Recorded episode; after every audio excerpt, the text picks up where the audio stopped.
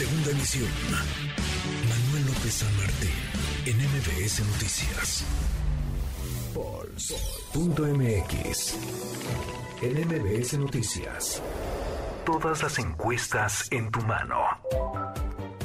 Toca medirle el pulso a las elecciones, las paradas electorales de este 2023, los comicios en Coahuila y Estado de México, dos entidades donde no ha habido nunca alternancia, donde ha gobernado siempre el PRI. Alfonso Basilio, socio director de Político MX. Poncho, ¿cómo estás? Estimado Manuel, un saludo hasta Mérida y un saludo, por supuesto, a toda la gente que nos escucha a través de MBS. Pues listo para la última actualización de la encuesta de encuestas del Pulse.mx. Abrazo hasta allá, Poncho. A ver cómo van, se han movido, no se han movido las preferencias. Empezamos con Estado de México, ¿te parece?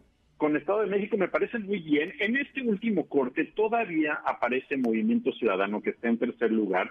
Ya para eh, la siguiente actualización que presentemos aquí en tu espacio, Manuel, eh, MC quedará fuera después de todas las decisiones del partido y entonces pues tendremos un reacomodo de números, pero hasta este punto seguía bajando y está en 5%, lo ubica en tercer lugar. En segundo lugar está con 36% de intención de voto la alianza del PAN-PRI-PRD eh, y Nueva Alianza, encabezados por Alejandra del Moral, 36% de intención de voto. Y en primer lugar se mantiene la alianza de Morena, PT y Partido Verde, encabezados por Delfina Gómez, con 58% de intención de voto. Ahí vemos que ha habido poco movimiento, pero de repente uno o dos puntos que se están peleando Delfina y eh, Alejandra del Moral, y creo que eh, una vez que también empecemos a ver encuestas que ya han empezado a salir cuando menos un par, en donde MC no esté considerado, veremos cierto reacomodo de estos eh, puntos de intención de voto, algunos a favor de Delfina, algunos a favor de Alejandra del Moral, y creo que eso también va a ser muy interesante para los próximos cortes, Manuel. Es mucha la distancia, Poncho, es muchísima la distancia todavía entre la candidata Morena, Pete, Partido Verde, Delfina Gómez y Alejandra del Moral,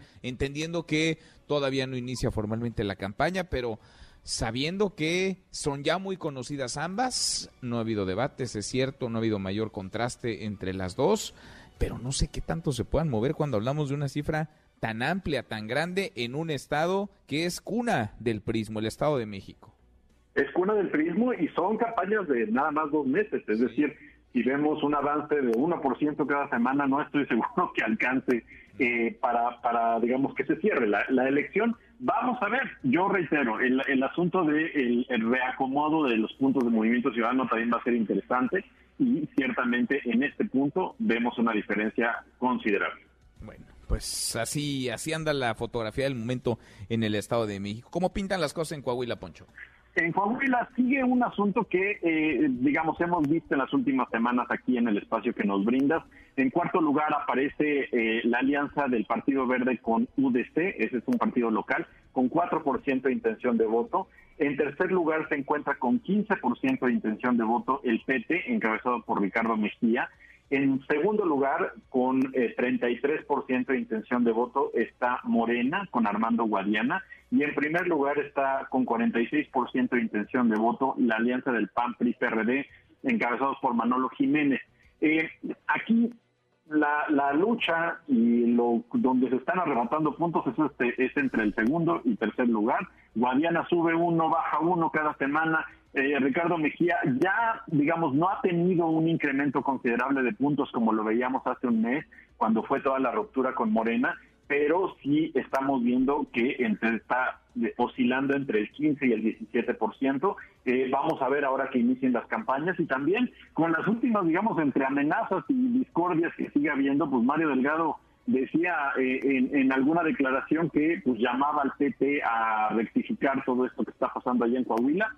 Dudo mucho que vaya a haber algún cambio, pero ciertamente hay cuestiones que están pasando en estos partidos y en esta alianza, digamos, de la llamada 4T allá en Coahuila. Interesante, pues hasta ahora, digamos, una sería para el PRI, para la alianza, pero es priista el candidato en Coahuila, la otra el Estado de México, el padrón electoral más grande del país, para Morena y de manera cómoda para su candidata Delfina Gómez. Le seguimos midiendo el pulso a las paradas electorales de este 2023. Abrazo, gracias Poncho.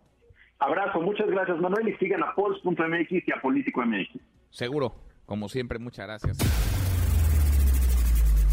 Redes sociales para que siga en contacto: Twitter, Facebook y TikTok. M. López San Martín.